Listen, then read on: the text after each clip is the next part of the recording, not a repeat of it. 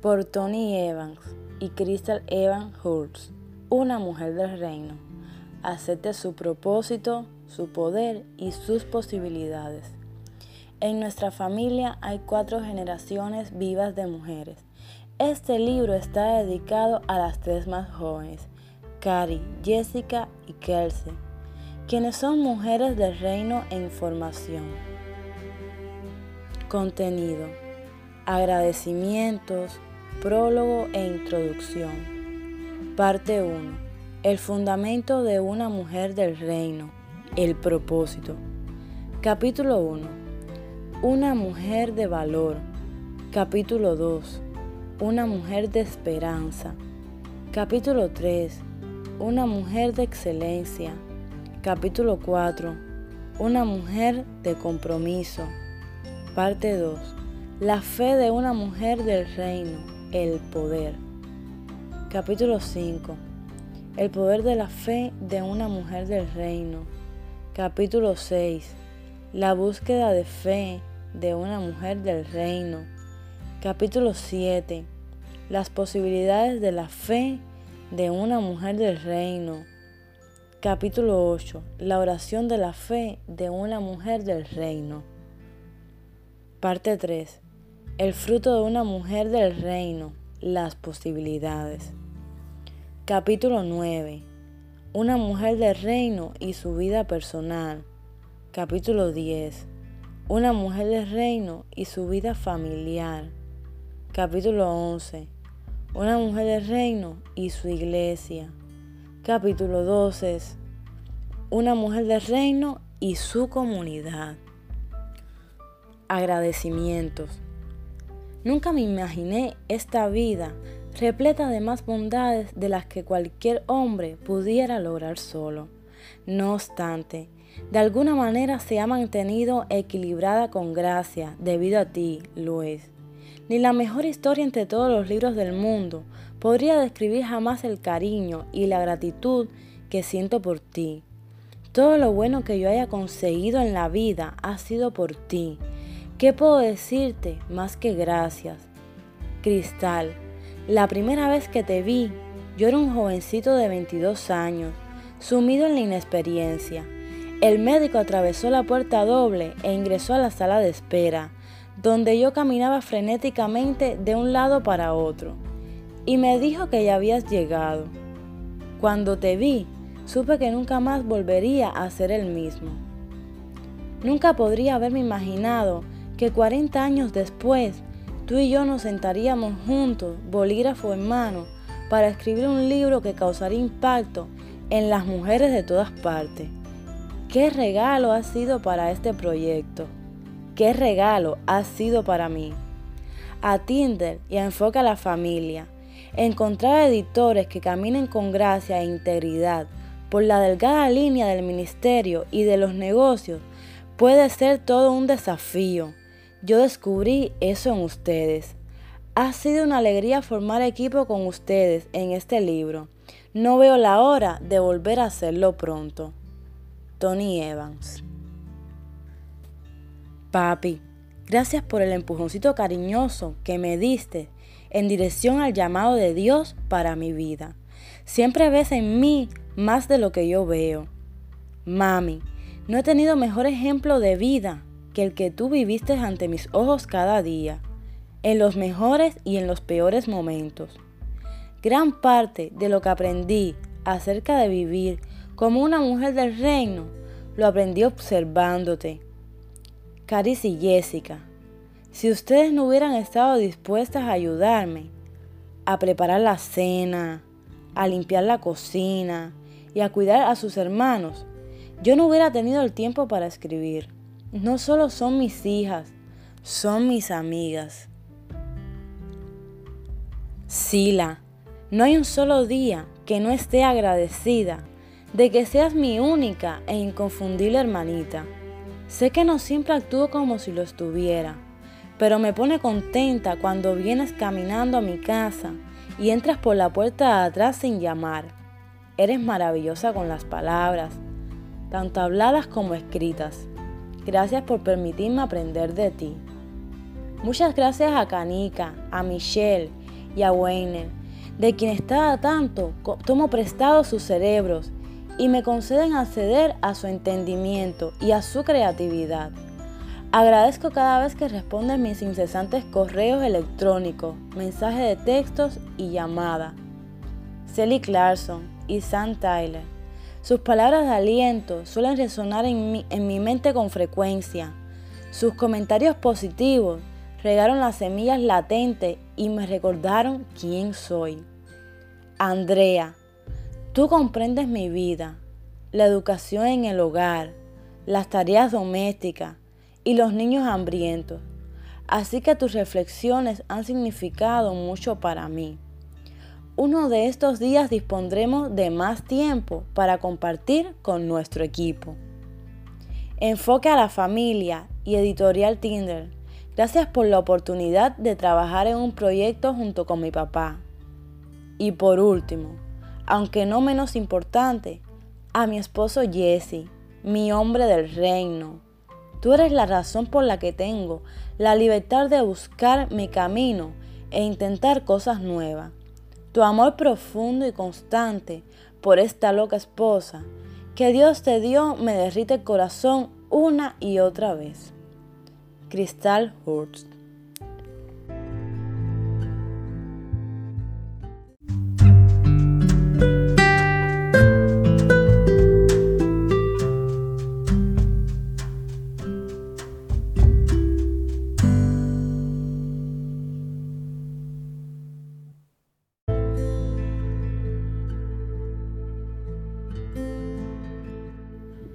Prólogo.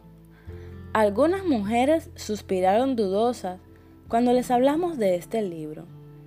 La idea de otro manual que les diga que no están haciendo bien las cosas y que les dé instrucciones sobre cómo cambiar no les pareció alentadora. La simple mención de una mujer del reino hacía aparecer de la nada una imagen idealista, que inmediatamente se convertía en una carga hablando con sinceridad. Tal vez tú también te sientas así, un poco cansada de tener frente a tu rostro un dedo censurador que te exige hacer mejor las cosas, especialmente cuando ya estás haciendo lo mejor que puedes. Lo entendemos. Créenos, te comprendemos y por ese motivo nos alegra que hayas abierto este libro.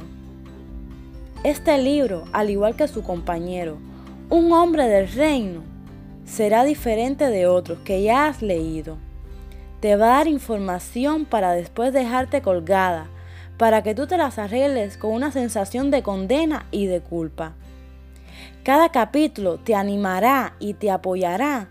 Luego te enseñará teológica y prácticamente cómo tener el tipo de fe que dará el milagro que has estado buscando el que has anhelado ver desplegarse en tu familia, en tu iglesia o en tu comunidad. Te entregará una espada y luego te animará a desenvainarla frente a la adversidad. Un lugar de replegarte hacia la autocomplacencia o incluso a la desesperación. Después que internalices estas páginas, cobrarás ánimo y también recibirás el poder para el viaje que tienes por delante. Para fusionar dos mensajes individuales y que se conviertan en un paquete conciso y singular, hace falta un par de personas que hayan transitado juntos por los anales de la experiencia. Nuestro esposo, o padre, e hija, o hermana, son el dúo perfecto para lograrlo.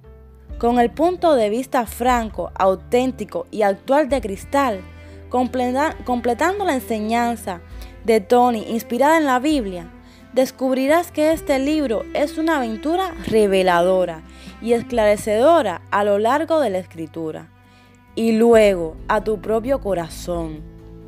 Cristal es algo nueva en el plano editorial, pero se destaca en el ministerio para las mujeres de nuestra iglesia y en lo personal en nuestras vidas. Durante muchos años ha dirigido a las damas de nuestra congregación, entrenándolas para ser mujeres de propósito, capacitadas para alcanzar su máximo potencial. En un entorno cristiano lleno de gente que lucha por ser el centro de la atención y por tener un micrófono, se ha ganado un lugar de reconocimiento dentro de la iglesia local. Esto es algo de lo que vale la pena hablar. Su habilidad para conectarse con el público y motivarlo es irresistible, pero su fidelidad para disipular a las mujeres en privado es admirable y ha inspirado a que otras personas hagan lo mismo. Más impactante aún, Cristal ha logrado mantener sus prioridades en orden, estructurando su tiempo y su trabajo para enfocarse, sobre todo en su familia. Sinceramente, no sabemos cómo lo hace y la admiramos profundamente por lo que logra cada día. Como madre que educa a sus cinco hijos en el hogar, ella sabe los malabares que realizan millones de mujeres en todo el mundo y ha demostrado qué significa honrar a Dios como esposa y como madre. Además, cocina un pan de calabaza casero que se te hará agua a la boca. Entre lavar los platos de la cena, planificar las clases y hacer de vez en cuando un viaje de estudios, Cristal se las arregla para encontrar el momento para escribir un blog con sus reflexiones y las cosas que le suceden en la vida de una manera que ha llamado la atención de las mujeres. El tesoro que descubrirás en este libro no solo viene de la enseñanza de Tony, sino también de la historia de, de vida de Cristal. Su profunda y fructífera relación con Jesús se nota en cada palabra.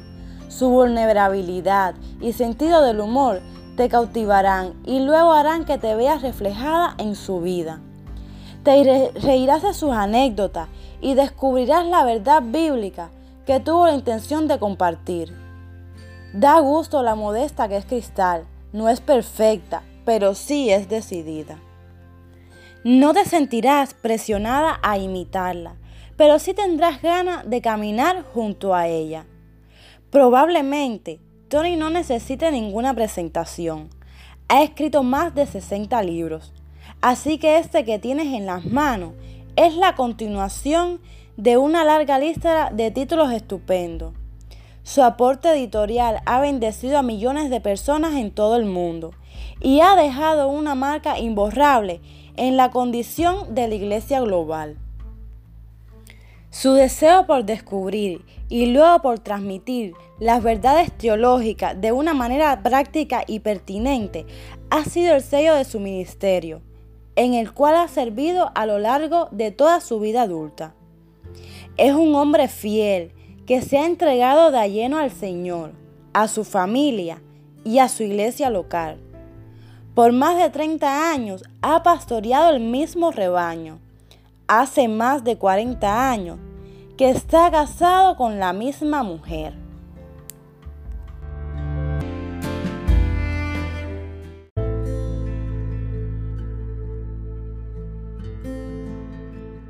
Durante casi 50 años ha enseñado el Evangelio puro de Cristo. Su carácter profundo e íntegro va a la par del extenso alcance de su ministerio. Nos habría gustado que tuviera sentado en la cocina de nuestra casa para vivir la experiencia de los devocionales que tenían lugar la mayoría de las noches después de cenar, o invitarte a que nos acompañaras en nuestro viaje anual de un mes por todo Estados Unidos. Aquel valientemente nos llevaba todos los meses de agosto. O que te reunieras con nosotros en el servicio de los domingos por la mañana, donde hemos recibido su enseñanza inspirada durante 37 años. Entonces, habrías visto al hombre real detrás del mítico personaje, el introspectivo y cariñoso pastor, padre y amigo, cuyo corazón resonará con el tuyo en cada sección de este libro. Entonces, la propuesta es la siguiente. Este libro es como las vías del tren, que se dirigen a un destino que vale la pena cada pizca de esfuerzo que cuesta hacer el viaje. Como cualquier vía, esta tiene dos rieles, unidos por los durmientes de la sabiduría y de la experiencia. En diferentes momentos de tu viaje, necesitarás estar dispuesta a saltar de un lado al otro para aprovechar al máximo la lectura. Cada uno te ofrecerá un punto de vista que enriquecerá al otro. Uno de los dos lados es el de Tony, el bíblico, intelectualmente estimulante y apropiadamente intenso. Será necesario que revises tu Biblia y dentro de tu propia alma, a medida que vayas aprendiendo las lecciones de las mujeres de la antigüedad que quizás nunca antes hayas considerado. Entonces, Cristal te invitará para que cruces a su lado de la vía. Le tomarás la mano, te pasará firme en su riel y comenzará un recorrido personal, el que te permitirá aplicar las verdades sobre lo que has leído. Seremos honestos y te diremos que el paseo no siempre será fácil y sin interrupciones. Es posible que haya algunas curvas en varios empinados precipicios espirituales, que quizás te hagan sentir que no podrás llegar intacta al otro lado pero lo harás, lo lograrás. Tony y Cristal, padre e hija, la combinación perfecta para presentarte este texto increíble que te marcará para siempre. Saldrás más enriquecida, más sabia y más motivada para transformarte y llegar a ser la mujer del reino para la cual fuiste creada. Que Dios te bendiga mientras lo leas. Lois, Evan y Priscila.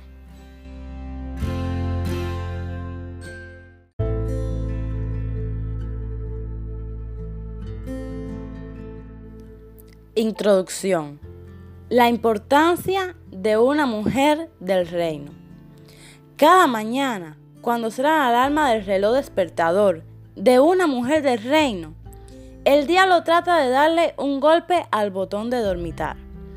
Él hará todo lo posible para intentar detenerla e impedir que se levante y que enfrente un nuevo día. El infierno no tiene una furia tan intensa como la de una mujer del reino trastornada. Ella no dejará de hacer todo lo que esté a su alcance por el reino, hasta conseguir que el diablo lamente el haberse metido con ella. Como dijo una vez la poderosa y elocuente Eleanor Roosevelt, la mujer es como una bolsita de té. Nunca se sabe lo fuerte que es hasta que la meten en agua caliente. Cuando llegue el agua caliente, muchas mujeres somos testigos de una explosión de fuerza y de determinación interior que pondría en evidencia a muchos hombres. Durante el parto, las mujeres suelen soportar y experimentar más angustia y dolor que las decenas de hombres que han ido a la guerra. A menudo, las mujeres son las heroínas relegadas de cualquier gran victoria, descubrimiento o campaña moral.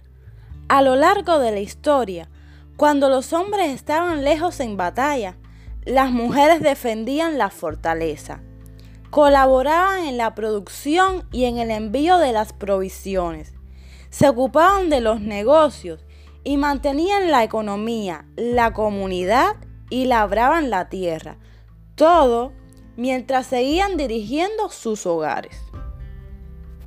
Las mujeres han tenido siempre un lugar influyente en la cultura, a pesar de que no haya sido reconocido en público o legalmente permitido. Virginia Woolf, la escritora del siglo XIX, escribió concisamente, me atrevería a adivinar que Anónimo, quien escribió tantos poemas sin firmarlo, muchas veces era una mujer, a decir verdad. Las mujeres han sido dotadas de tal capacidad innata para influenciar que pueden cambiar el mundo para bien o lamentablemente para mal. Todos conocemos muy bien la influencia negativa. Por ejemplo, Sansón podía derrotar a todo un ejército con la quijada de un burro, pero en los brazos de una mujer se volvió débil. Salomón era sabio, rico y poderoso, pero se doblegó ante la influencia pagana de sus muchas esposas. David mató a un gigante con toda la valentía y el coraje de un gladiador, con una sola piedra y una onda. No obstante, el rey David fue abatido tan solo por mirar a una bella mujer mientras se bañaba. La influencia femenina no está ligada únicamente a la sexualidad, ni se usa solo para obtener un resultado negativo. De hecho, muchas mujeres utilizan su poder innato para beneficiar a quienes las rodean. En general, las mujeres maduran antes que los hombres, lo cual les da a ella la oportunidad de tomar decisiones desde que son muy jóvenes, que les dan una posición más segura en la vida y en su lugar de trabajo. En todos los niveles académicos se gradúan más mujeres que hombres y los salarios de las mujeres se han incrementado en un promedio de 56% desde 1963, mientras que sus compañeros varones ganan mucho menos de lo que ganaban los trabajadores en 1970. Las mujeres no solo influyen en sus lugares de trabajo mucho más que antes, sino que además suelen ser las que impulsan el cambio y la transformación sociales. El Centro de Filantropía descubrió que las mujeres de la generación de los nacidos en los años 60 y antes prácticamente de todos los sectores económicos, dan más dinero a obras de caridad hasta un 89% más que los hombres, lo cual les da más autoridad en lo que concierne a estrategia, visión y enfoque. Además, las mujeres están dotadas de la habilidad de ser sumamente encantadoras, aunque no hagan uso adicional de ningún atractivo físico. Eso puede dirigir las conversaciones hacia donde ellas quieran o influir sobre las principales decisiones en muchos ámbitos, aún inconscientemente para las personas involucradas.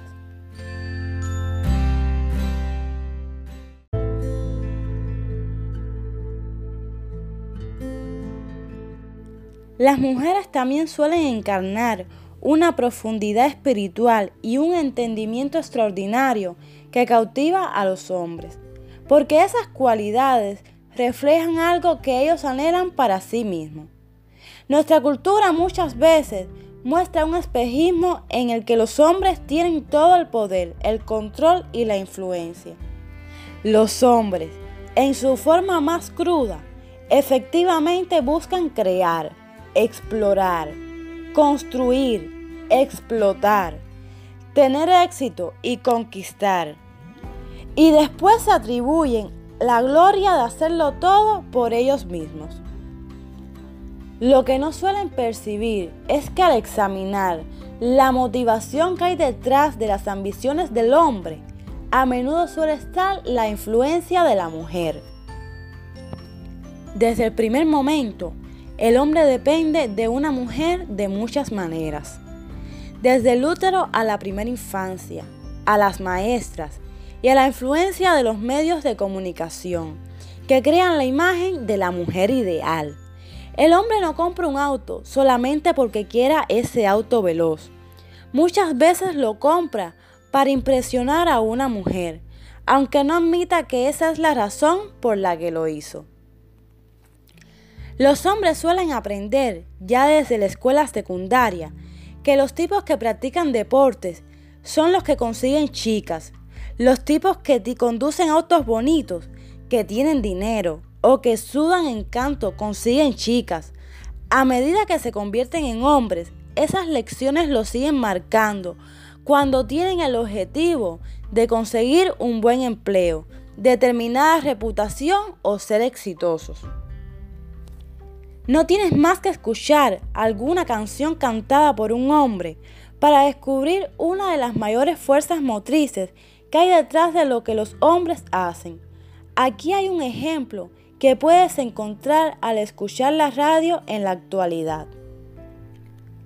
Porque lo que tú no entiendes es que por ti me dejaría herir por una granada. O según la banda sonora de la famosa película de 1991, Robin Hood, el príncipe de los ladrones. Un personaje con un gran entusiasmo, poder y fuerza se enfrenta a los enemigos en situaciones difíciles y peligrosas, mientras la letra de la canción pone en evidencia que una mujer está detrás de todas sus incursiones. Todo lo que hago, lo hago por ti. O llevémoslo al pasado a mi generación, con la letra de la canción popular, Cuando un hombre ama a una mujer, cantada por el incomparable Percy Sledge. Él entregará al mundo por aquella cosa buena que ha encontrado.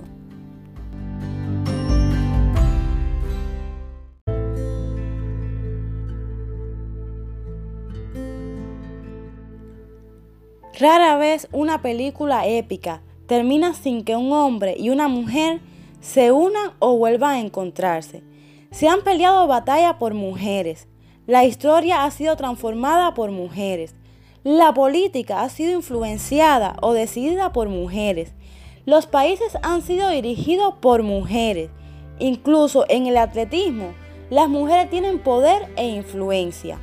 Muy poco tiempo atrás, durante los Juegos Olímpicos en Londres en el 2012, las mujeres estadounidenses no solo ganaron más medallas de oro que los hombres estadounidenses, sino también más que el recuento total de medallas de la mayoría de los países. China ganó 38, Gran Bretaña empató a las mujeres de Estados Unidos con 29 medallas. De hecho, las mujeres estadounidenses ganaron un total de 58 medallas, lo cual supera el recuento total de las medallas de 64 países juntos, sin incluir a China, Rusia y Gran Bretaña. Sojourner Truth, una mujer poderosa, dijo, si la primera mujer que Dios creó fue tan fuerte como para poner el mundo patas para arriba, ella solita, estas mujeres juntas tienen que ser capaces de dar de vuelta y ponerlo nuevamente al derecho. El ensayista británico del siglo XVIII, Samuel Johnson, escribió en una época en que los derechos de las mujeres estaban muy limitados por la ley. La naturaleza le ha dado a la mujer tanto poder que la ley sabiamente le ha dado muy poco.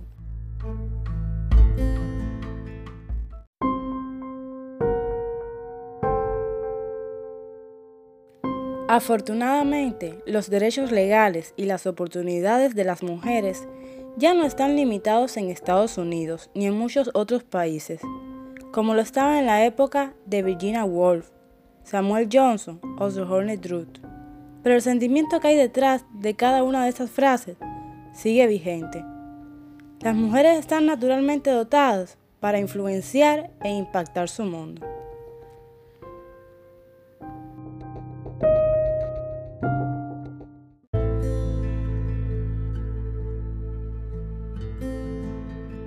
La primera mujer. Las mujeres honran este planeta con su percepción, su sensibilidad y con una belleza espiritual que las ha ubicado detrás de grandes logros. Los famosos refranes parecen ser ciertos. La mano que mece la cuna es la mano que gobierna el mundo. Y detrás de cada gran hombre hay una mujer más grande o en nuestro caso, detrás de cada hombre del reino hay una mujer del reino. A nadie se le ocurriría invertir la cosa diciendo, detrás de cada gran mujer hay un hombre más grande. Esa frase no funcionaría. Hay una infinidad de mujeres solteras que son exitosas, competentes y que están satisfechas. Hay también infinidad de mujeres casadas cuyos maridos claramente no son hombres del reino. Sin embargo, ellas siguen siendo completamente mujeres del reino. Dios creó al hombre del polvo, en un nivel elemental. El Creador levantó un poco de tierra y armó rápidamente a Adán. La palabra en hebreo que describe a Dios moldeando al hombre es yatzar, que quiere decir dar forma como un alfarero. En general, una vasija tiene una única función. Sin embargo, cuando Dios hizo a la mujer, Él hizo de la costilla a una mujer y la presentó al hombre. Génesis 2.22 Dios la creó con sus propias manos. Se tomó su tiempo para confeccionarla y moldearla para que ella tuviera un resplandor multifacético. La palabra hebrea que describe el hacer a la mujer es baná, que significa construir como una casa, un templo, una ciudad o un altar. Cabe destacar la complejidad que implica el término baná. Dios le ha dado a la mujer una composición diversa que también le permite llevar a cabo múltiples funciones. Adán puede ser considerado el prototipo humano 1,0, mientras que Eva fue el prototipo humano 2,0. Sin embargo, es muy importante que Eva haya sido creada lateralmente de una costilla de Adán no fue una creación verticalista de dominación ni una de sumisión de abajo hacia arriba. Más bien, Eva fue creada con un miembro igualmente valioso de la raza humana. Después de todo, Dios habló de la decisión de crearlos como una decisión anterior a que se nos diera a conocer el proceso de su creación.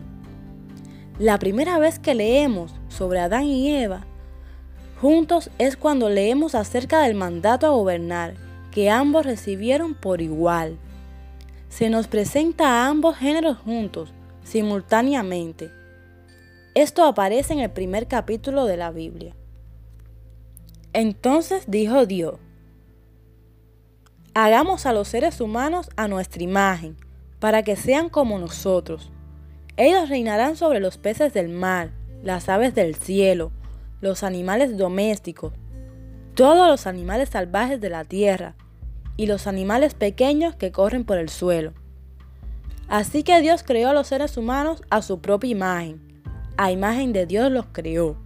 Hombre y mujer los creó. Génesis 1, 26, 27. Tanto los hombres como las mujeres han sido creados a la imagen de Dios a pesar de que dentro de esa igualdad radican roles marcados y diferentes. Eso lo examinaremos en el capítulo 10. No existen diferencias de igualdad de ser, de valor o de dignidad entre los géneros.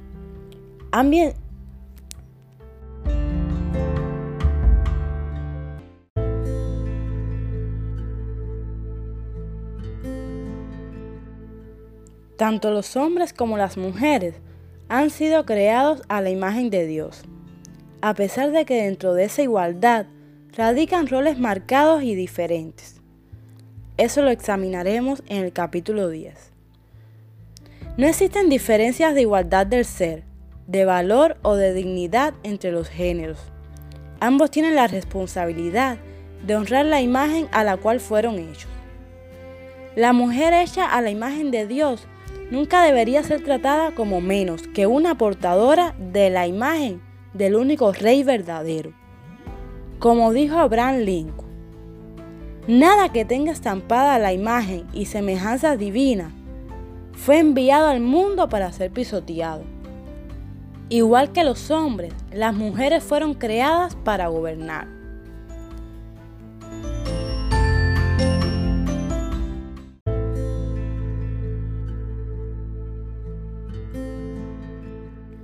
El pacto del dominio. Cuando Dios creó los cielos y la tierra, estableció un orden. A pesar de que Él es el creador y el máximo soberano sobre su creación, por propia voluntad les otorgó poder a los seres humanos para que gobernaran dentro de su orden prescrito. En la teología esto se conoce como el pacto del dominio. es donde Dios volcó sobre hombres y mujeres el gobierno inmediato y tangible sobre su creación, dentro de los límites y las condiciones que Él había establecido. El pacto del dominio está en Génesis 1, donde acabamos de leer. Entonces Dios dijo, hagamos a los seres humanos a nuestra imagen, para que sean como nosotros. Ellos reinarán. Versículo 26. El pacto del dominio casi nunca se enseña ni se analiza, pero no es poca cosa. En esencia, involucra el hecho de que Dios se removiera voluntariamente asimismo de la administración directa sobre lo que él había creado en la tierra, a la vez que descargaba esa responsabilidad de administrar en los seres humanos. Cuando leemos que Dios creó a los seres humanos a su propia imagen, creó tanto a los varones como a las mujeres. El pacto del dominio se aplica no solamente a los hombres, sino también a las mujeres. Una mujer del reino es una parte indispensable para el gobierno de Dios en la tierra. Él ha delegado esta responsabilidad, dándonos poder a cada uno de nosotros para tomar decisiones. Estas decisiones vienen acompañadas de bendiciones o consecuencias, de acuerdo a sus límites y leyes. Dios ha establecido un proceso por el cual honra nuestras decisiones. Incluso si esas decisiones se oponen a Él o no son lo mejor para aquello que se está administrando, Dios dijo, ellos reinarán. Aunque Dios retiene su autoridad y posesión absoluta y soberana, ha, ha delegado una relativa autoridad en los seres humanos, dentro de la esfera de influencia o de dominio que tiene cada persona. Uno de los motivos por lo que este gobierno y esta administración ha sido descuidado a tal punto es que para empezar, muchas personas están confundidas sobre la razón por la que están aquí en la tierra. Esto es consecuencia de una cultura que ha estado coqueteando con el hedonismo durante décadas. La visión hedonista del mundo promueve la noción de que el destino personal del ser humano existe para promover su felicidad personal. Sin embargo, en la economía de Dios, la felicidad personal es un derivado, un beneficio, no el objetivo ni la fuerza impulsora del destino para una mujer del reino.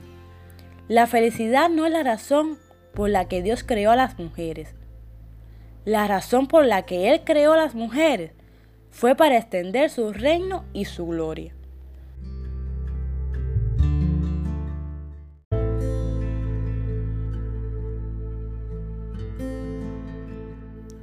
El dominio en el reino. Dios ha conferido su imagen en los hombres y en las mujeres y los ha colocado a la vista de todos. Una mujer del reino tiene que reflejar a Dios y a su reino de una manera tan extraordinaria que la gente quiera saber más sobre el reino al que ella representa. Ella ha sido puesta aquí para reflejar la imagen de Dios. Este año le presté atención a un ejemplo de ello mientras mi esposa Lois y yo pasábamos unos días en la ciudad de New York. Cada vez que vamos, inevitablemente pasamos una tarde en Saks Fifth Avenue las vidrieras bordean la vereda exterior para que los transeúntes puedan echar un vistazo a lo que hay dentro del reino de Sachs. Los dueños invierten gran parte de su tiempo y recursos para mostrar lo que su reino tiene para ofrecer. Me gustaría que muchas personas más se dieran cuenta de lo mucho que tiene para ofrecer el reino de Dios. Uno de los motivos por el que tan pocas personas entienden realmente la importancia que tiene el pacto del dominio. Es que ignoran el verdadero valor del reino de Dios. No saben exactamente a quién están representando aquí. Por lo general, el cuerpo de Cristo se enfoca más en el concepto de la iglesia que en el reino. Hay muchas vidas que no demuestran visiblemente la trascendencia que Dios les ha dado. No representan bien el reino de Dios. Una de las razones para que haya sucedido esto es la iglesia se ha conformado con edificios y programas. En vez de enseñarle a los hombres y a las mujeres cómo acceder a la autoridad del reino de Dios. Hemos conocido a la iglesia, pero no hemos experimentado el reino. Si nuestras iglesias no funcionan de acuerdo a la mentalidad del reino, los hombres creyentes no son discipulados para que sean la iglesia del reino que Cristo vino a edificar. De hecho, Jesús solo mencionó tres veces a la iglesia en su ministerio terrenal, y esas tres veces están documentadas en Mateo, un libro enfocado en el reino. Sin embargo, la palabra reino aparece 54 veces en el mismo libro.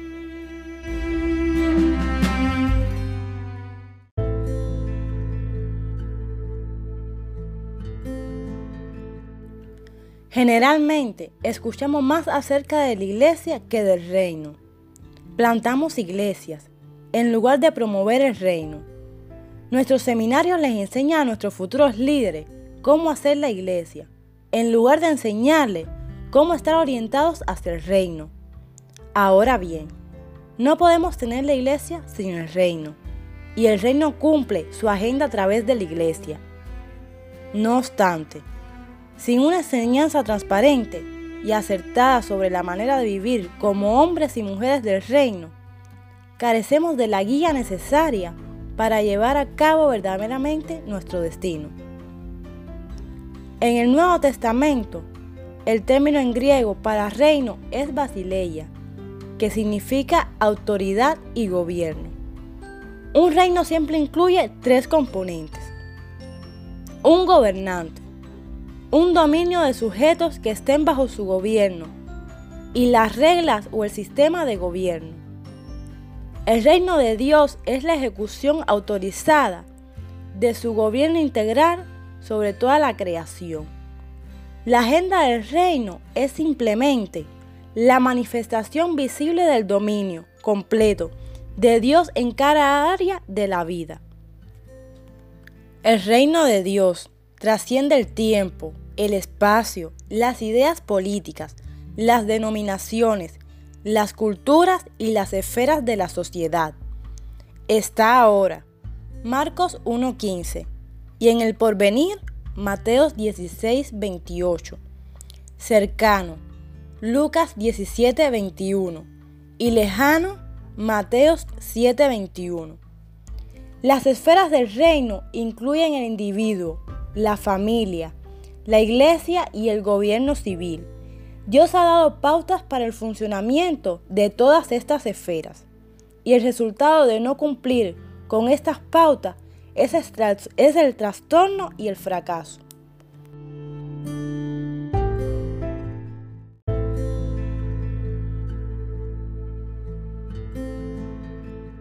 La pieza fundamental sobre la que descansa todo lo demás en un reino es la autoridad del gobernante.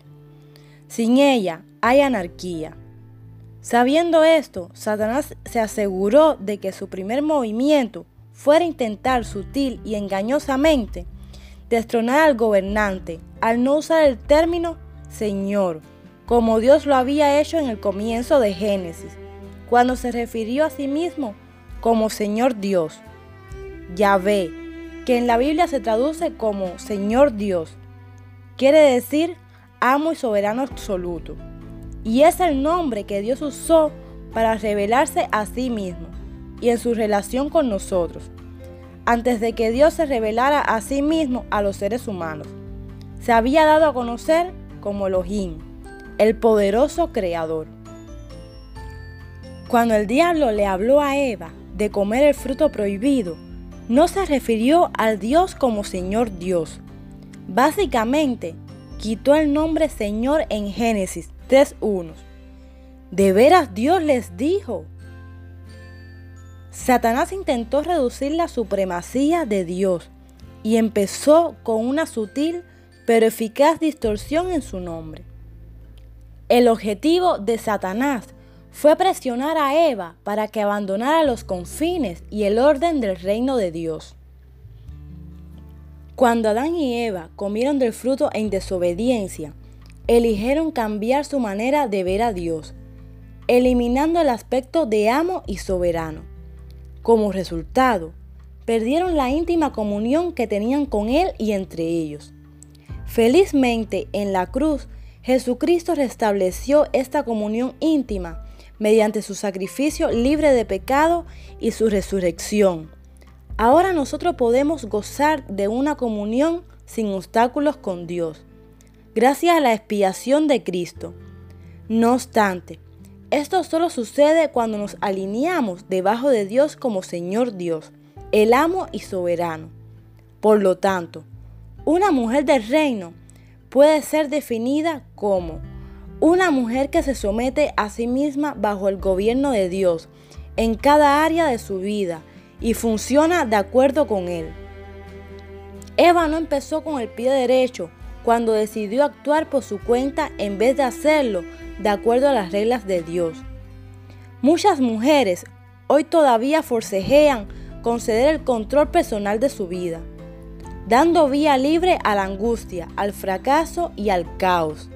Sin embargo, por la gracia y la misericordia de Jesucristo, cualquier mujer puede alinearse bajo la autoridad de Dios y experimentar una vida transformada.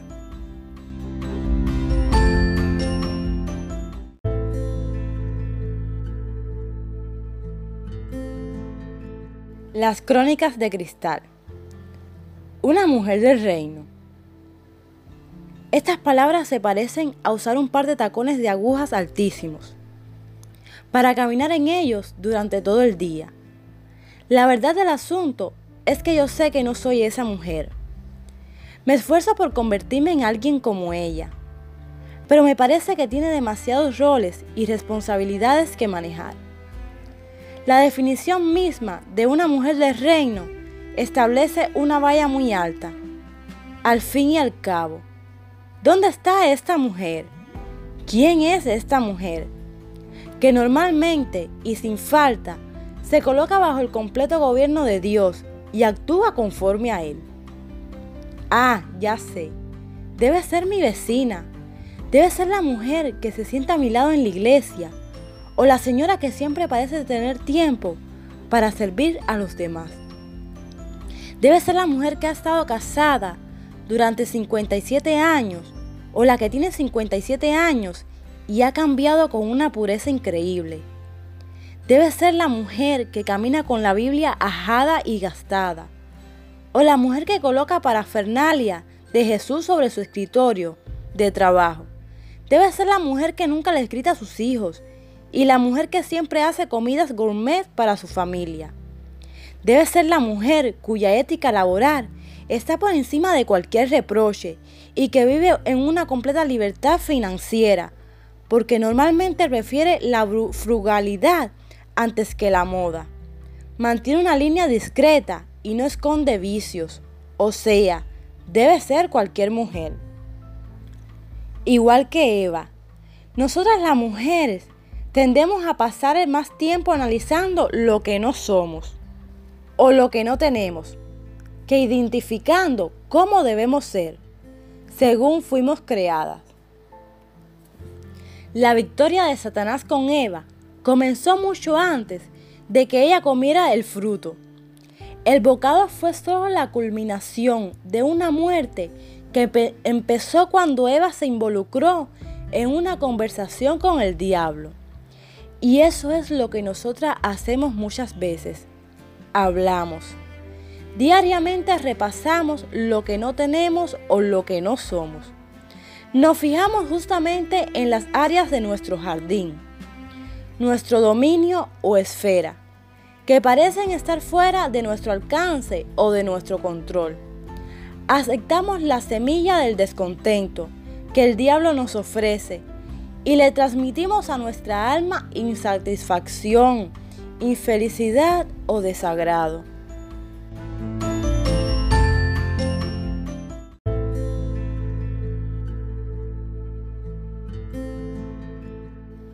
Al igual que Eva, tenemos una opción. Podemos elegir creer lo que dice la palabra de Dios sobre quiénes somos y para qué fuimos creadas. O podemos albergar las mentiras plantadas por el enemigo de nuestra alma y cultivadas por la cultura en la que vivimos. Romanos 10:17 dice que la fe viene por oír, es decir, por oír la buena noticia acerca de Cristo. De eso trata este libro, de escuchar y de leer lo que Dios dice acerca de quién eres tú como mujer, creada para su gloria. Yo deseo ser la mujer que Él quiso que fuera cuando me creó, no quien yo creo que quiero ser o la mujer que el mundo me dice que debo ser. Me produce una gran alegría pensar en el diseño minucioso y en el esfuerzo complejo que hizo Dios cuando me creó. Estoy muy contenta de no tener que aspirar a ser ninguna otra persona más que esa mujer que Dios quiere que sea. No tienes que buscar la aprobación de nadie para vivir la vida que Dios te ha dado. No tienes que pedir disculpas por la fuerza, la fortaleza, el valor, el talento, la belleza o la inteligencia que tu Creador te ha dado. Señoras, todas somos la obra maestra de Dios. Él nos creó de nuevo en Cristo Jesús, a fin de que hagamos las cosas buenas que preparó para nosotras tiempos atrás. Efesios 2.10 Una mujer del reino. Esos tacones rojos de 10 centímetros no parecen fáciles para caminar durante todo el día, pero las apariencias engañan. El zapato adecuado, hecho por el diseñador idóneo y con los materiales apropiados, no solo puede ser confortable, sino placentero. Dios ha diseñado un plan y un propósito para ti. Tú no solo has sido hecha maravillosamente compleja. Salmo 139, 14. Estás creada a la imagen de un Dios radiante y glorioso, quien está lleno de belleza y de esplendor. Así que usa bien su gloria, camina por su pasarela.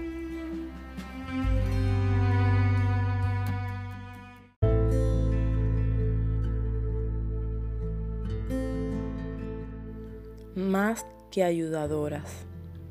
Hay un viejo refrán que dice, las mujeres que buscan ser iguales a los hombres carecen de ambición.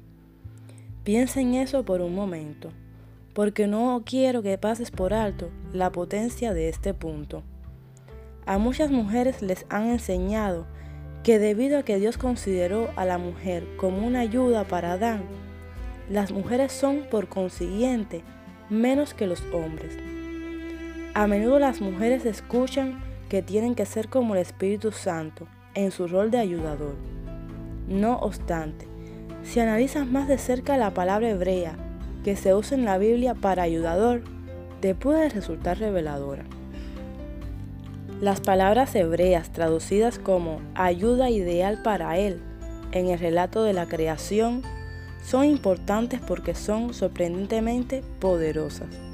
Son como es ser y que negado, la palabra ser aparece 21 veces en el Antiguo Testamento y solo dos de esas veces hacen referencia a una mujer. Los usos restantes se refieren a la ayuda que viene directamente de Dios el Padre. Aquí hay algunos ejemplos. No hay nadie como el Dios de Israel, el que cabalga por el firmamento para ir en tu ayuda. Es ser. Deuteronomio 33, 26. Nosotros ponemos nuestra esperanza en el Señor. Él es nuestra ayuda, es ser, y nuestro escudo. Salmo 33, 20. En cuanto a mí, pobre y necesitado, por favor, Dios, ven pronto a socorrerme. Tú eres mi ayudador es ser. Salmo 75. Nuestra ayuda es ser. viene del Señor.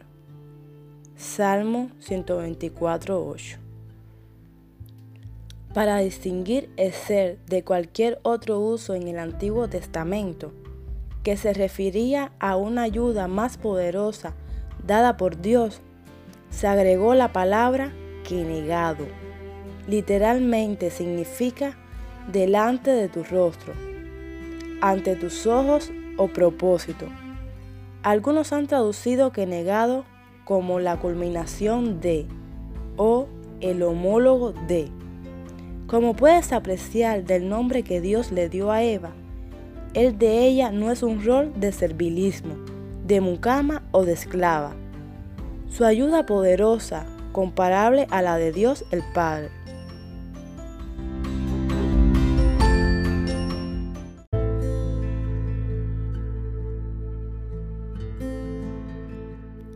Muchas personas consideran a la Biblia como un libro escrito con una opinión pesimista o despectiva sobre las mujeres.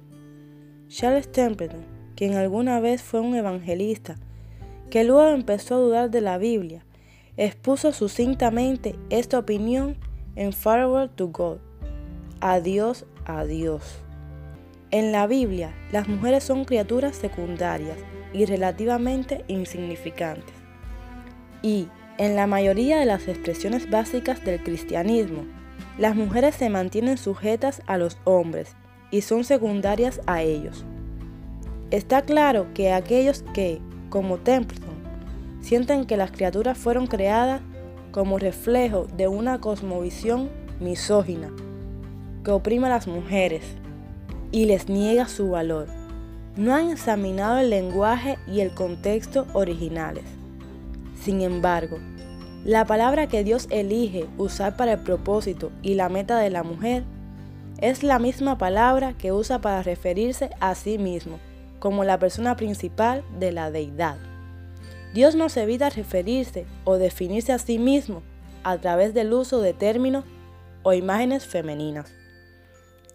Algunos ejemplos incluyen a Dios como una mujer que da a luz. Isaías 42, 14. Dios como una partera. Salmo 22, 9, 10. 71, 6.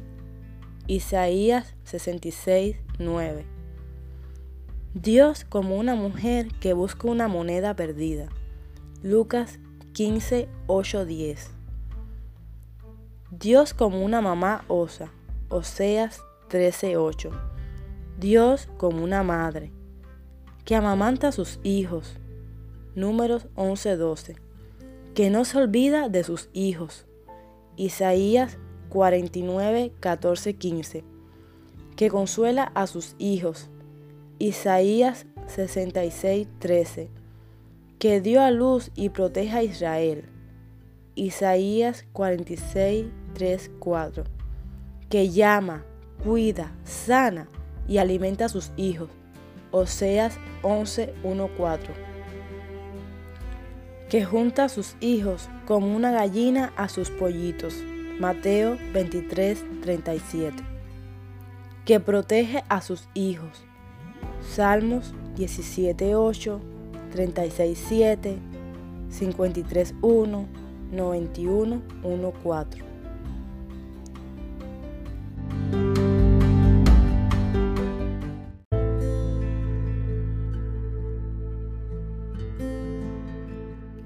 A decir verdad, Dios no solo usa terminología e imágenes femeninas para transmitir principios espirituales importantes, sino que, además, la principal referencia a la iglesia a lo largo de las escrituras es mediante terminología femenina. Por ejemplo, la esposa de Cristo. Cuando Jesús eligió usar a María como ejemplo del discipulado personal, la aprobó de una forma que contrariaba las normas culturales de aquella época para las mujeres.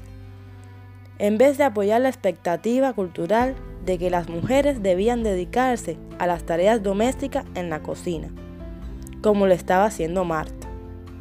Jesús declaró específicamente que María había elegido la mejor parte al participar del estudio teológico a los pies de Cristo. Lo cual era una práctica reservada en este tiempo, solamente para los hombres que estaban aprendiendo a los pies del rabino. Jesucristo no solo reconoció la decisión de María como mujer, sino que además la elogió. De hecho, Dios tiene un concepto tan elevado de la mujer que ni siquiera escucha las oraciones del hombre, que no la honra como coheredera del reino de Dios. Primera de Pedro 3:7.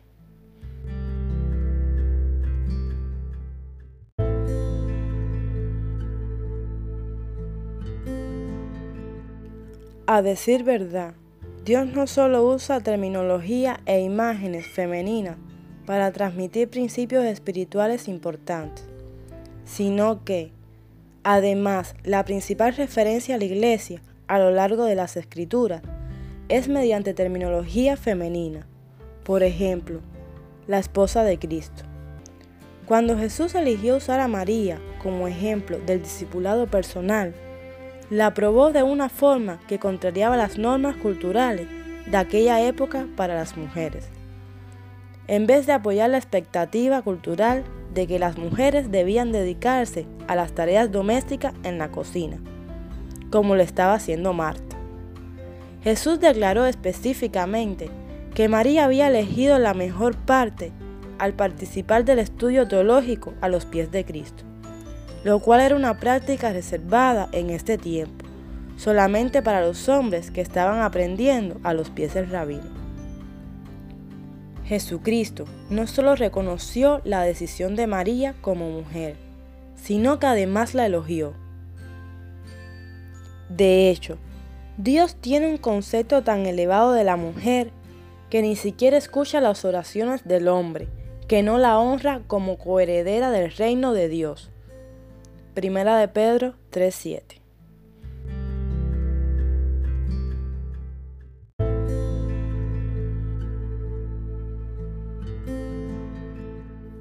Dios creó a la mujer, Adán no. El hecho de que Dios creara a la mujer no fue el resultado de un pedido de Adán. No fue Adán el que dijo que necesitaba a alguien en su vida. Más bien, Dios lo dijo. No es bueno que el hombre esté solo. Génesis 2.18. Dios vio su evidente necesidad de tener una compañera para consumar el pacto del dominio. Así que creó una Eser que negado. Adán no tuvo más participación en la creación de Eva que la de dormirse una siesta. La primera responsabilidad de Eva fue hacia Dios, para realizar el propósito de Dios en su vida, que en su caso era el de ayudar a Adán. Su papel como ayuda idónea no era solamente el de hacerle compañía, también incluye un papel importante como colaboradora del mandamiento del dominio. No obstante, hoy en día muchas mujeres, ya sea a causa del divorcio o a la falta de hombres del reino con quienes casarse, no tienen un Adán al cual ayudar. Si tú eres una de ellas, ármate de valor y siéntete orgullosa de tu llamado porque solo Dios es tu propósito. Tú fuiste hecha para Él, como dijo Isaías. Pues tu Creador será tu marido. El Señor de los ejércitos celestiales es su nombre. Él es tu redentor, el Santo de Israel, el Dios de toda la tierra, pues el Señor te llamó para que te libres de tu dolor como si fueses una esposa joven abandonada por su marido. Dice tu Dios. 54, 5, 6.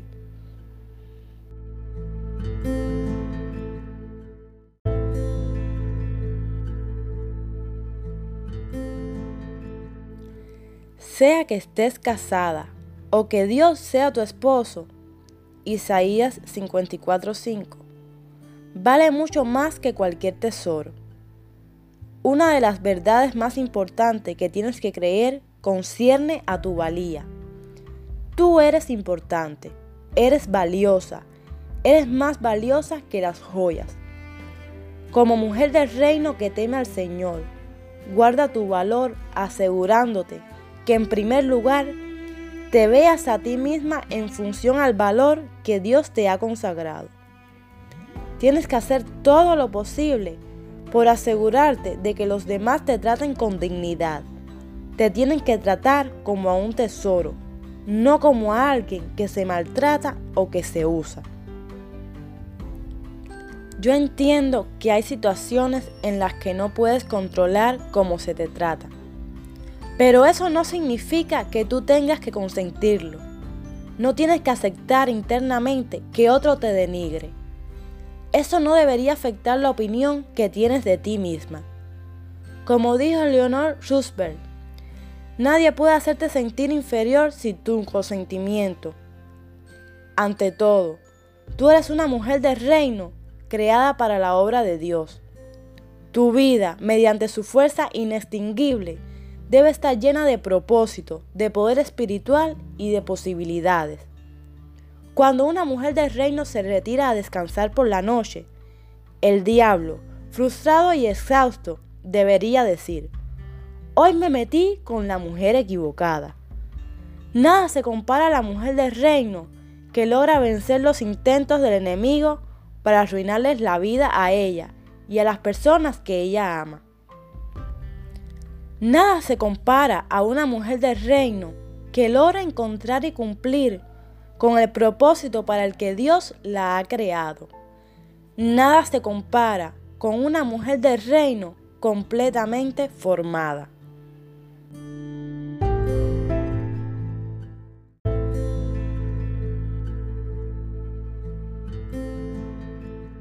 Parte 1.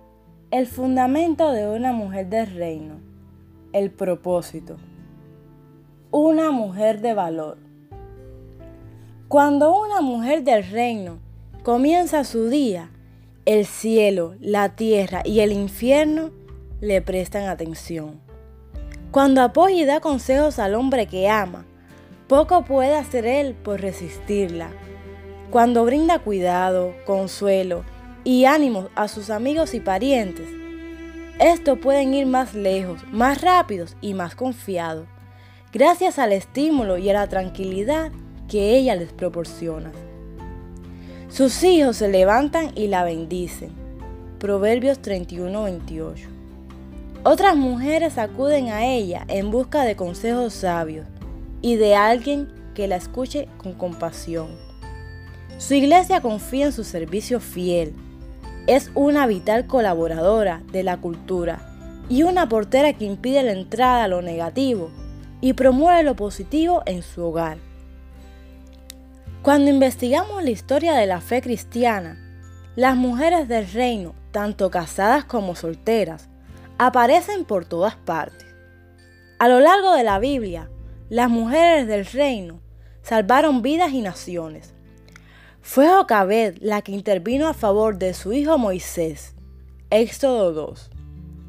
Gracias a su atenta protección, Moisés fue luego usado como el libertador de Israel. Éxodo 3. Fue la esposa de Moisés, Séfora, quien le salvó la vida cuando Dios iba a castigarlo por negarse a obedecer una simple orden. Éxodo 4, 24-26.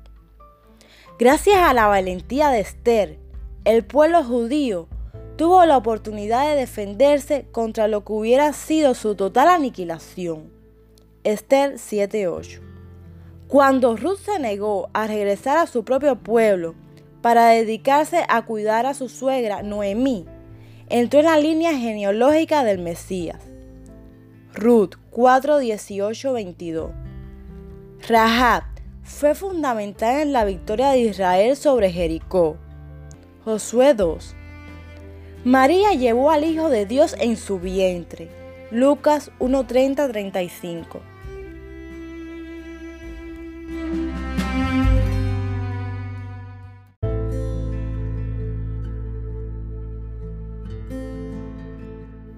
La descripción más clara de una mujer del reino que encontré en la Biblia está en Proverbios 31. Lo interesante, sin embargo, es que a lo largo de todos mis estudios bíblicos, Nunca encontré un pasaje corolario para los hombres como lo es Proverbio 31 para las mujeres. Habrá sido porque los hombres necesitan de toda la Biblia para entender correctamente, mientras que las mujeres solo necesitan un capítulo. La mujer de Proverbios 31 es el ejemplo perfecto de una mujer del reino. Me gusta llamarla mujer para cualquier época. Es fuerte, inteligente, capaz, generosa, habilidosa, eficiente, espiritual y mucho más. Ahora no cierres este libro. Todavía no. Sé que eso hace que parezca la mujer perfecta y tal vez sientas que su nivel es muy alto como para alcanzarlo. No obstante, la mujer de Proverbios 31 no es el ejemplo de la mujer perfecta. Tampoco una mujer de reino es llamada a ser perfecta. Usemos como ejemplo a una madre y ama de casa. Una mujer de reino no es alguien que pueda hacer perfectamente mil cosas a la vez. Mientras educa en casa a tres hijos muy distintos, sirve en cuatro comisiones de la iglesia, lleva y trae en su camioneta a 11 vecinitos al entrenamiento de fútbol.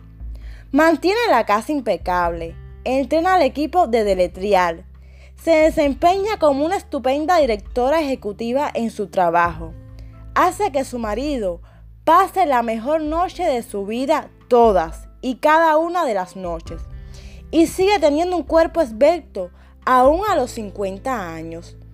Todo esto al mismo tiempo que cocina solamente comidas caseras con ingredientes orgánicos y sin alimentos transgénicos.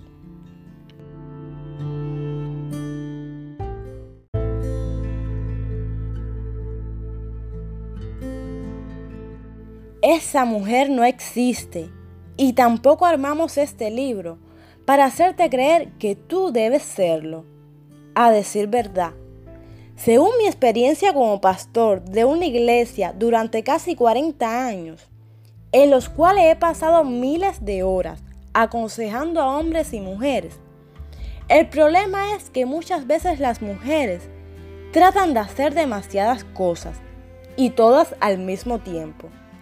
Señoras, ustedes pueden ser como la mujer de Proverbio 31 y más, pero eso no quiere decir que traten de hacerlo todo al mismo tiempo. Uno de los principios más importantes para ti, como una mujer del reino, es que tu vida fluya a lo largo de épocas distintas.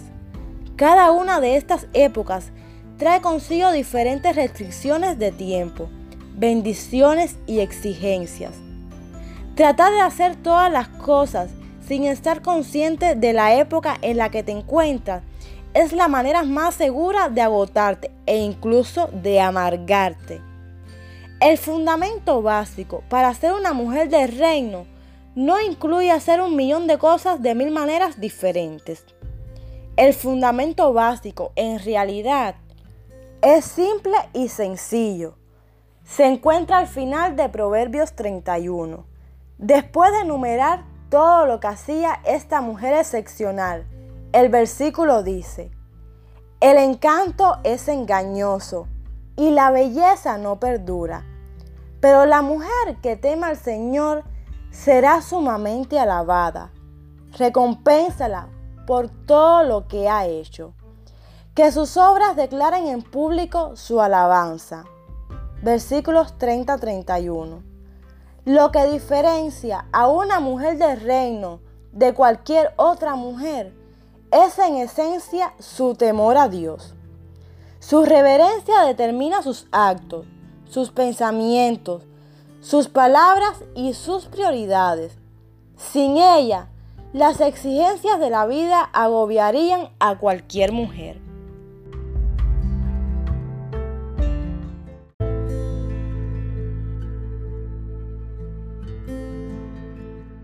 Temer al Señor. Una mujer que teme al Señor recibirá la alabanza que merece. Sus obras y lo que produzca con sus manos le darán el reconocimiento y la confirmación que le pertenecen a ella y a nadie más. Cuando una mujer entiende quién es ella y cómo la hizo Dios, y cuando busca su destino, teniendo en cuenta de qué manera la creó Dios para que funcione, lo que ella hace producirá resultados increíbles. Esto es porque estará alineada con la voluntad de Dios. Lo que muchas mujeres suelen hacer es basar sus decisiones tratando de complacer a los demás o de ganar su aprobación, su reconocimiento o una sensación de valor como consecuencia de sus decisiones, de su aspecto físico o de sus actos. Sin embargo, Dios nunca dijo que recibirías elogio por tratar de agradar a los demás. El fundamento de cómo funciona una mujer del reino proviene de su temor a Dios. Su manera de priorizar su hogar y su familia, de organizar su vida, de tomar decisiones, de elegir en qué invertir y cómo desarrollar sus habilidades, es producto de sus esfuerzos por fomentar el reino de Dios.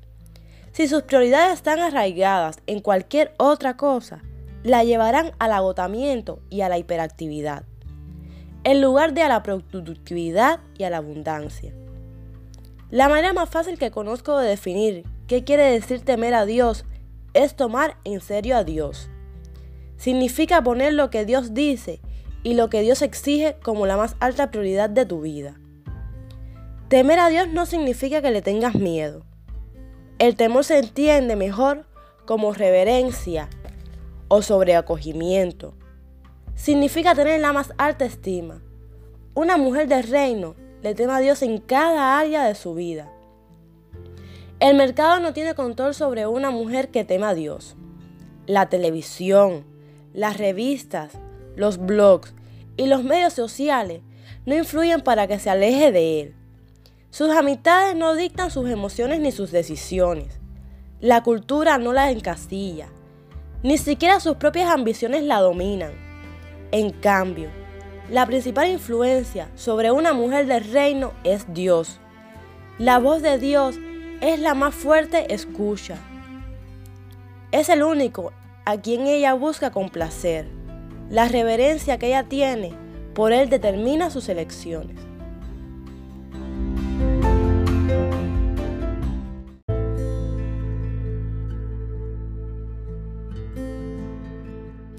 Los resultados de temer a Dios. Sí, la mujer de Proverbios 31 hacía muchas cosas. Se ganaba la confianza de su esposo, confeccionaba la ropa para su familia, conseguía sus alimentos de los proveedores más selectos e invertía en la ganancia que obtenía de la cosecha de su viñedo en una empresa. Ayudaba a los pobres, cuidaba a los que vivían en su casa y vestía a su familia y a ella misma con ropa de calidad. Respetaba a su esposo y trataba con sabiduría a las personas que la conocían. Ten en cuenta que ella vivió en una época y en una cultura en la que cultivar un viñedo no significaba que ella hiciera todas las cosas por su cuenta. El pasaje dice que ella era fuerte y llena de energía. Versículo 17. Así que sabemos que hacía una parte del trabajo. No obstante, basándonos en las normas culturales de ese tiempo, es probable que contratara a otras personas para trabajar en su viñedo. Debe haber tenido sirvientas que la ayudaban con los quehaceres del hogar, lavaban la ropa, preparaban la comida, etc.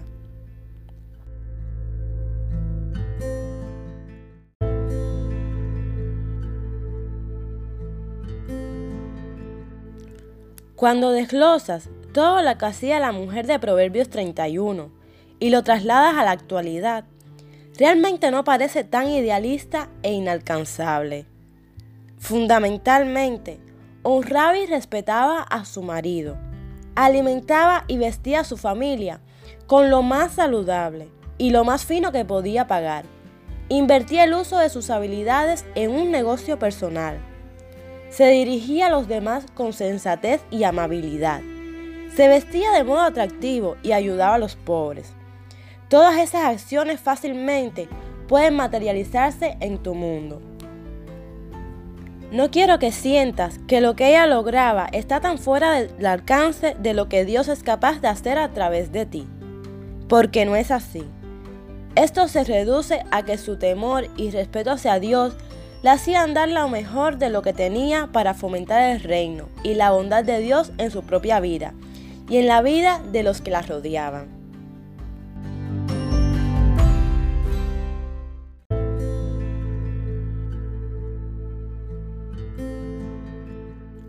La ayuda no es mala. Un principio importante que muchas veces pasamos por alto cuando estudiamos la vida de la mujer de Proverbios 31 es que ella no era demasiado orgullosa como para pedir ayuda. En el versículo 15 leemos, Se levanta de madrugada y prepara el desayuno para su familia y planifica las labores de sus criadas Criadas no es un término que utilicemos hoy en día. En la antigua sociedad hebrea se refería a las siervas o a las ayudantes. En una pequeña mención a una verdad muy importante. Como dije anteriormente, la mujer del reino de Proverbios 31 no trataba de hacer sola todo. Tenía quien la ayudaba. Era diligente, habilidosa y productiva, pero no lo hacía sola. Las mujeres de hoy, y las cristianas en particular, tienen un estigma con eso de pedir o de aceptar ayuda. Por algún motivo, la gente ha llegado a creer que la frase el agotamiento se parece a la devoción. Está escrita en alguna parte de la Biblia. No es así. La manera más rápida de distraerte y de no cumplir con el destino que Dios tiene para ti en su reino es que te veas a ti misma como una supermujer, que tiene que hacerlo todo por sí misma. La clave para tu destino es que aceptes con humildad que dependes de Dios y que aproveches al máximo todo lo que Él te da. Aún así eso incluye aceptar a pedirles ayuda a otros. Por ejemplo, en el mundo empresarial, una directora no sería considerada una gran directora si intentara hacer ella misma el trabajo de todos. Una gran directora sabe cómo sacar lo mejor de las personas con las que trabaja, mientras simultáneamente los guía y complementa su trabajo. No tienes que cumplir completamente sola tu destino.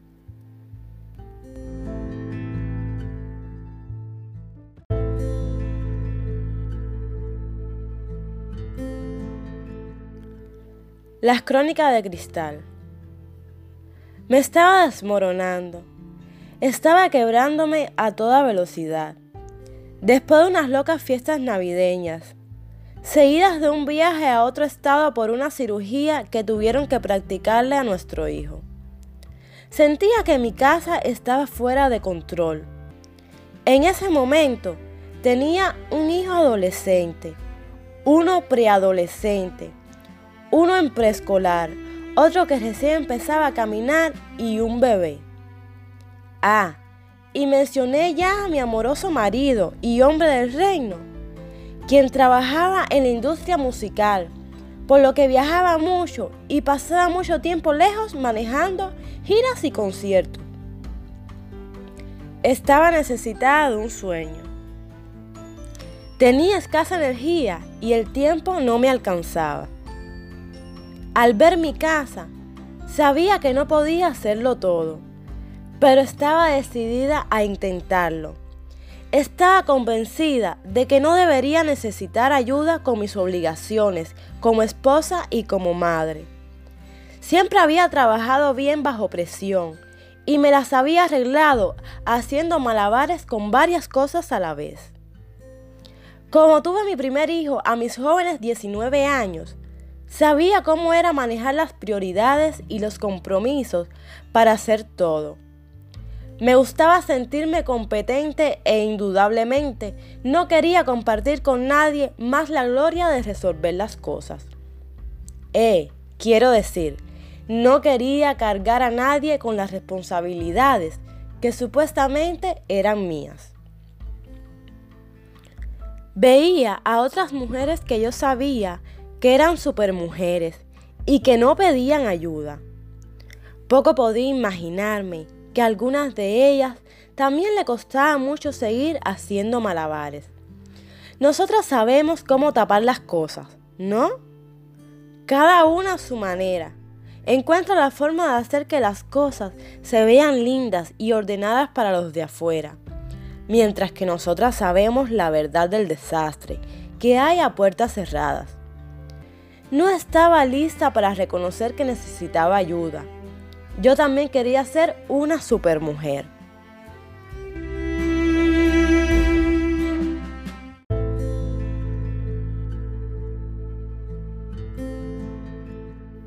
Recuerdo una noche de esa temporada frenética, cuando a altas horas de la madrugada, después de que se durmió el último de mis hijos y de que mi esposo se quedó dormitando, no se escuchaba nada salvo la calma vocecilla de Dios que en susurros me preguntaba si por alguna razón me había olvidado de Él ese día. Lloraba con una metafórica mano en la cadera y dije, Dios, si tú quieres que tenga tiempo para ti también, necesito que alguien me ayude a hacer las cosas y necesito que tú traigas esa ayuda para mí. No quería tener que humillarme a tal punto de tener que salir yo a buscar la ayuda y de esa manera reconocer que la necesitaba. No obstante, Dios es así de maravilloso. A pesar de mi ego malhumorado, Él escuchó mi oración en medio de aquella noche oscura y abrumadora.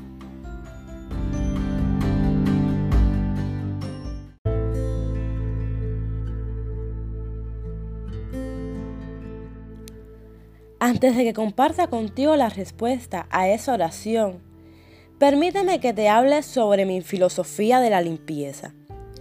Yo mantengo al dicho, mi casa debe estar lo suficientemente limpia como para ser saludable, pero lo suficientemente desordenada como para que se pueda vivir en ella. Como les doy clase en casa a mis hijos, no se me ocurriría que se vea como una de esas casas de revista yo y cuatro o cinco de mis hijos, depende de la época del año. Estamos en casa al menos cuatro días completos a la semana. Mi casa no se va a mantener pulcra porque yo esté limpiándola todo el tiempo. Es imposible. Me esfuerzo por mantener el equilibrio entre ser una buena mamá, maestra, cocinera, esposa y ama de casa. Elegiría cualquier oportunidad de ir a saltar un poco en el trampolín con mis hijos, en lugar de tener que fregar los zócalos. Por supuesto, conozco un puñado de señoras que son buenas amas de casa, estupendas amas de casa, a decir verdad. Con mi esposo hemos tratado de entender cómo lo hacen. Esto es lo que descubrí. Todas tenemos las mismas 24 horas por día si la casa otra siempre está pulcra, tiene que ver con cómo usa ella el tiempo. Mi amiga, la que tiene la casa preciosa y cuyos hijos estudian en casa, tiene cuatro hijos mayores de 12 años. ¿Escucharon eso? Mamá de hijos pequeños. No tiene pequeñuelos. Obviamente, va de aquí para allá a los entrenamientos de baloncesto y de fútbol pero al tener a otros cuatro cuerpos capaces en la casa, también tiene muchísima ayuda. Otra amiga mía, que tiene hijos pequeños, tiene una casa hermosa como la de las revistas.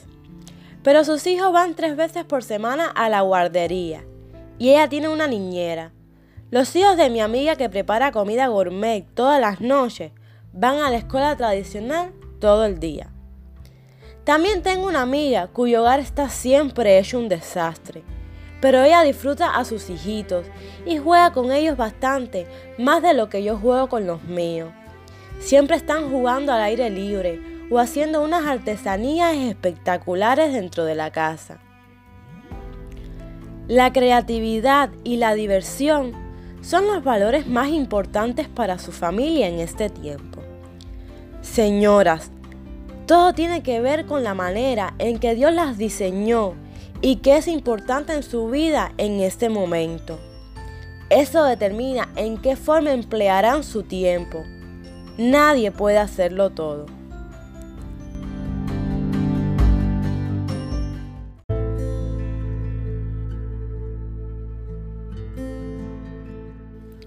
Así que, como mamá encargada del cuidado maternal de preescolares hasta adolescentes, hago ni más ni menos lo mejor que puedo hacer.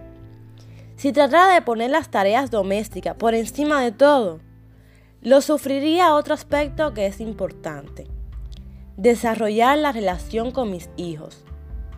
Como resultado de mi revelación, he pasado por una serie de ajustes en mis expectativas personales durante los últimos años para tratar de mantenerme cuerda.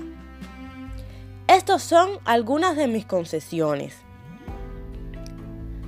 Tengo por objetivo que la cocina se limpie dos veces al día. Tres veces es un lujo. Aún así, es muy probable que siempre haya platos para lavar en el fregadero. Apunto a pasar el trapo a los pisos dos veces por semana a menos que se necesite algo más. Es que es muy deprimente limpiar el piso solo para encontrarme pocas horas después con que luce como si no hubiera hecho nada. Trato de limpiar cada habitación de mi casa una vez por semana, rotando el orden de cada una.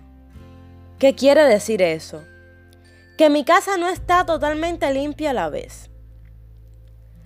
Trato de entrenar constantemente a mis hijos para que cuiden nuestra casa, porque estoy tratando de delegar funciones. Eso significa que nuestra casa limpia no va a estar perfectamente limpia. La lavadora siempre está trabajando. Lavo una carga diaria. La alfombra nunca va a lucir como nueva. No importa cuántas reglas ponga para que la comida y la bebida no salgan de la cocina. Simplemente no es posible. ¿Qué quieren que les diga? Nosotros vivimos en nuestra casa. Mi hijo adolescente hace la tarea con la computadora. Los pequeños hacen sus tareas sobre la mesa de la cocina. Nos reunimos en la cocina. En resumen, estamos en todas partes. A medida que nos acercamos a la hora de cenar, trato de que las cosas estén ordenadas.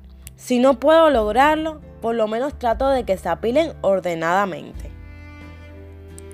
Ah, y los zócalos. Les toca cuando les toca. O esperaré a que los más pequeños tengan la edad suficiente como para hacer una buena limpieza. De todas maneras, ellos son los que están más cerca del piso. Sin embargo, tengo un problema. Yo me siento cómoda con las pautas de mi hogar, pero cuando recibo visitas me da un ataque de pánico. ¿Por qué? Porque no quiero dar una mala impresión de la clase de ama de casa que soy.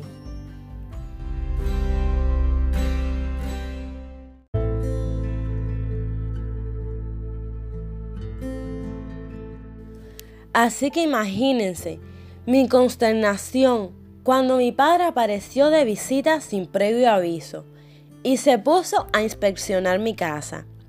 No estoy bromeando, fue habitación por habitación y cada vez decía, ¡ay, cristal!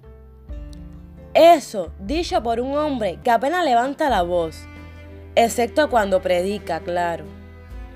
Además, el día en que vino fue un mal día. Olvídate de todas mis reglas de ama de casa. Él pensaba que yo no tenía ninguna. De hecho, era lunes. Los lunes son siempre los peores días. Hizo comentarios sobre las manchas en la alfombra, los platos que había en el fregadero, el desorden en las encimeras, los canastos de ropa sin doblar en el vestíbulo, e incluso echó una ojeada a mi dormitorio donde vio mucho desarreglo. Cuando miró dentro de la refrigeradora, papá también se quejó de la cosa pegada que había en el estante superior.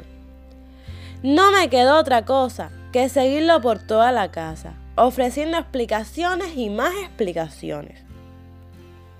Bueno, ¿cómo termina la historia? El Señor me mandó ayuda. Mi papá me dijo amorosamente que yo no debía de tratar de hacer todo y que tener a alguien que ayudara de vez en cuando no era algo malo, especialmente para una madre con cinco hijos. Él ofreció pagar un servicio de limpieza. También me dijo que él pagaría la limpieza de las alfombras.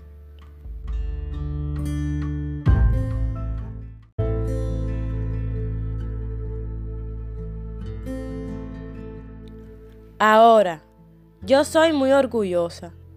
Odio la idea de no poder hacerlo todo. Odio aceptar que me ayuden.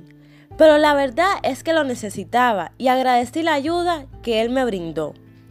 Me ahorró horas, días probablemente, de trabajo y me dio la oportunidad de enfocarme en las cosas que requerían de mi atención personal. Tuve tiempo para ponerme al día con el saldo de nuestra cuenta bancaria y de planificar las clases.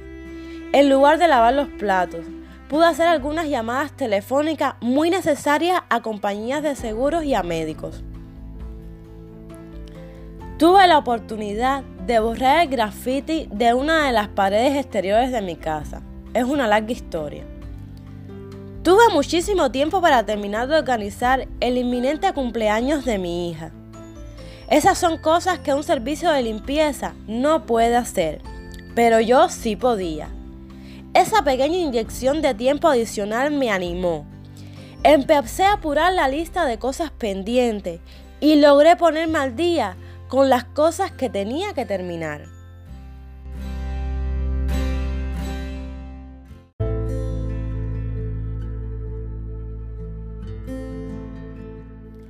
El propósito de este pequeño ejemplo no es decir que todas tienen la obligación de meter la mano en el bolsillo y de pagarle a alguien para que limpie su casa todos los días o incluso de vez en cuando, si vamos al caso. Aquí el principio es que tú y yo no tenemos que hacerlo todo. La mujer de Proverbios 31 tampoco lo hacía. Ella vivía en una cultura en la que los hijos colaboraban desde que eran muy pequeños. Pon esos niños a trabajar. No pelaba las zanahorias ni cortaba las papas con sus propias manos. Probablemente, tampoco iba siempre al supermercado a comprar los alimentos y la ropa. Chicas, comprar por internet no tiene nada de malo. El campo que compró probablemente se lo haya buscado y recomendado una amiga de confianza.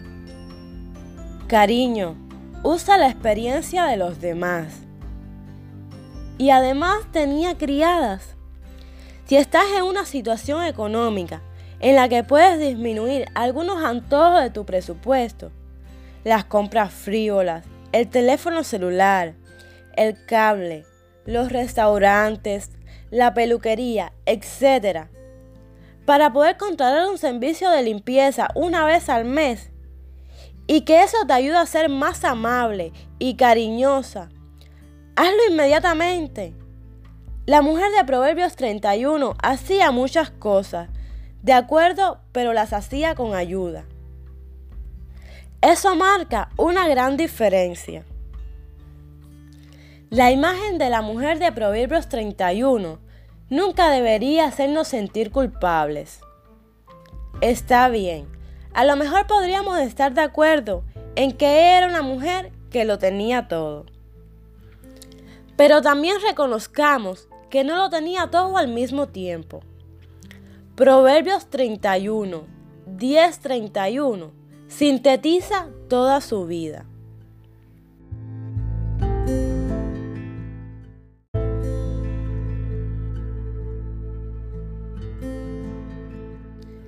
Llegar a ser como la mujer de Proverbios 31 no es inalcanzable, pero indudablemente es un ejemplo de mujer que podemos imitar si nos tomamos el tiempo para conocerla. La mujer de Proverbios 31 tiene claro sus prioridades. Está en armonía con las prioridades que Dios ha establecido para ella. Aprovecha sus dones al máximo y usa todas las cosas y a todas las personas que tiene a su disposición. es una administradora. No lo hace todo ella solita. Date un respiro. Averigua qué está haciendo Dios. Zambúllate en el río de su voluntad y sigue la corriente de sus planes. Cuando una amiga, un miembro de tu familia o de tu iglesia, una compañera de trabajo o incluso un desconocido te ofrece ayuda, acéptala.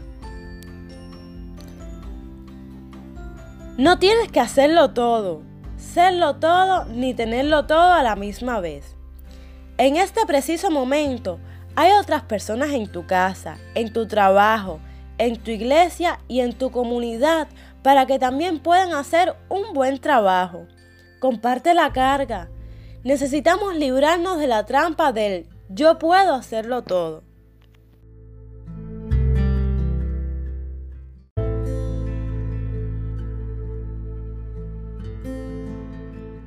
Como adicta en recuperación al hazlo todo, yo también estoy aprendiendo a librarme de esas expectativas irreales. Descansa tranquila en las expectativas que Dios tiene para ti. Él sabe lo que necesitas y te ama enormemente. Él contestó mi oración de madrugada cuando le dije que yo no podía hacerlo todo. Me dijo, Cristal, ya me di cuenta. Hace mucho tiempo que estoy esperando que tú también te des cuenta. ¿Recuerdas a Marta y a María? Para nosotras como mujeres, es muy fácil concentrarnos en el hacer ante que en lo más importante, el estar en una relación dinámica con nuestro Salvador. La cocina y la limpieza son importantes. Criar a tus hijos es importante. Hacer madurar una relación matrimonial saludable es importante. Hacer un buen trabajo y desarrollar una carrera es importante Contribuir en tu comunidad es importante. Manejar tu economía ejerciendo sabiduría es importante. Servir en tu iglesia es importante. Cuidar tu salud es importante. Pasar tiempo de calidad con tus amigos y familia es importante. Disfrutar de tu vida es importante. Sin embargo, Ninguna de esas cosas debería ser un obstáculo que te impida temer a Dios, descubrir cuál es su prioridad para ti y concentrarte en lo que es más importante para la eternidad. Temer a Dios quiere decir que su programa es tu programa, su plan es tu plan y sus propósitos son los propósitos para los que debes vivir. Temer a Dios significa que tienes en claro las ideas de que tu vida es en realidad su vida, que Él vive a través de ti. Un sabio consejero compartió esto conmigo.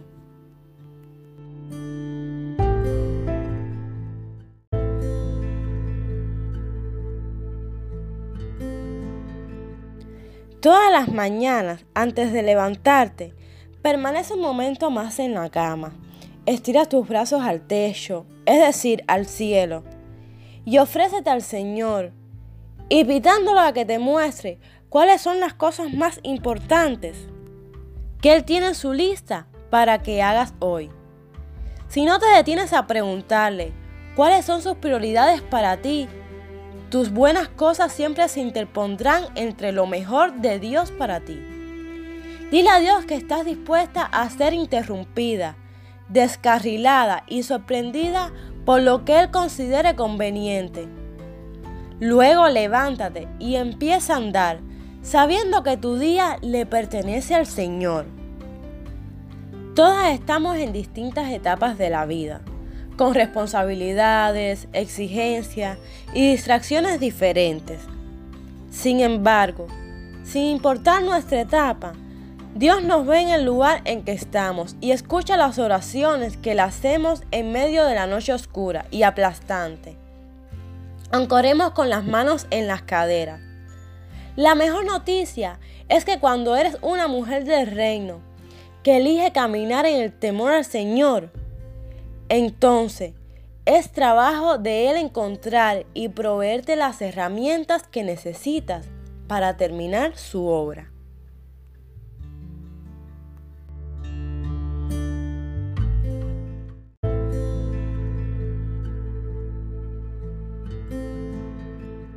Dios es tu mayor ayudador. El ejemplo de cristal puede resultarte conocido.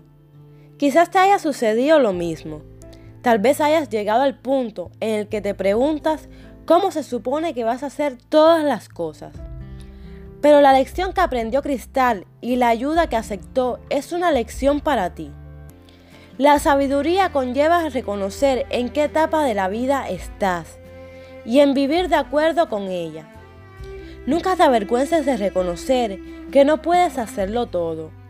Lo principal es que tengas a Dios primero y entonces su fuerza te dará lo necesario para tomar las decisiones que lo glorifiquen. A pesar de que la mujer del reino en Proverbios 31 sirve como el ideal, la realidad del día a día de la mujer, sea cuidando a sus hijos o a sus padres, manteniendo un trabajo, encargándose de su casa e incluso cuidándose ella misma, puede hacer que ese ideal parezca imposible. No obstante, el objetivo es dejar que el temor a Dios sea la influencia predominante en tu vida. Deja que tus actos, tus pensamientos y tus palabras reflejen el corazón que busca darle la honra a Dios por encima de todas las cosas. A medida que lo hagas, Dios seguirá dándote lo que necesitas para que sigas transformándote en la mujer del reino que estás destinada a ser. Como le pasó a Cristal, cuando clames a Dios, Él te enviará ayuda. Levanto la vista hacia las montañas. Viene de allí mi ayuda. Mi ayuda viene del Señor, quien hizo el cielo y la tierra. Salmo 121, 1, 2.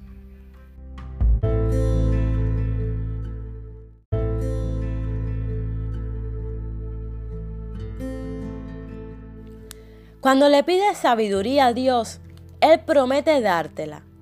Si necesitan sabiduría, pídensela a nuestro generoso Dios, y Él se la dará. No los reprenderá por pedirla. Santiago 1.5 Él nunca te dejará. Él no te ha abandonado. De hecho, quiere verte convertida en la mujer del reino por la cual te creó, más aún de lo que tú quizás quieras. Dios tiene un plan para ti y a veces lo sé. Ese plan puede parecer apabullante. Tal vez no puedas imaginar siquiera cómo llegarás a la próxima semana, mucho menos al resto del año. Estás hasta el cuello de trabajo, tienes poca energía y el llamado a ser una mujer del reino te parece altísimo. Sin embargo, quiero que comiences justo aquí con este principio muy sencillo de Proverbios 31. Teme a Dios en todo lo que hagas. Honralo con tu corazón, con tus pensamientos, con tus palabras y con tus acciones. Búscalo, recurre a Él y acepta la ayuda que Él pone en tu camino. Vive día por día. Honralo y venéralo hoy mismo. Tenle temor en todo Demuestra lo que venera en todos tus actos. Si lo haces, estarás en camino a ser una mujer del reino que lleva a cabo su destino. Reverenciar a Dios sirve como la base sobre la cual florecerá tu trascendencia como una mujer del reino.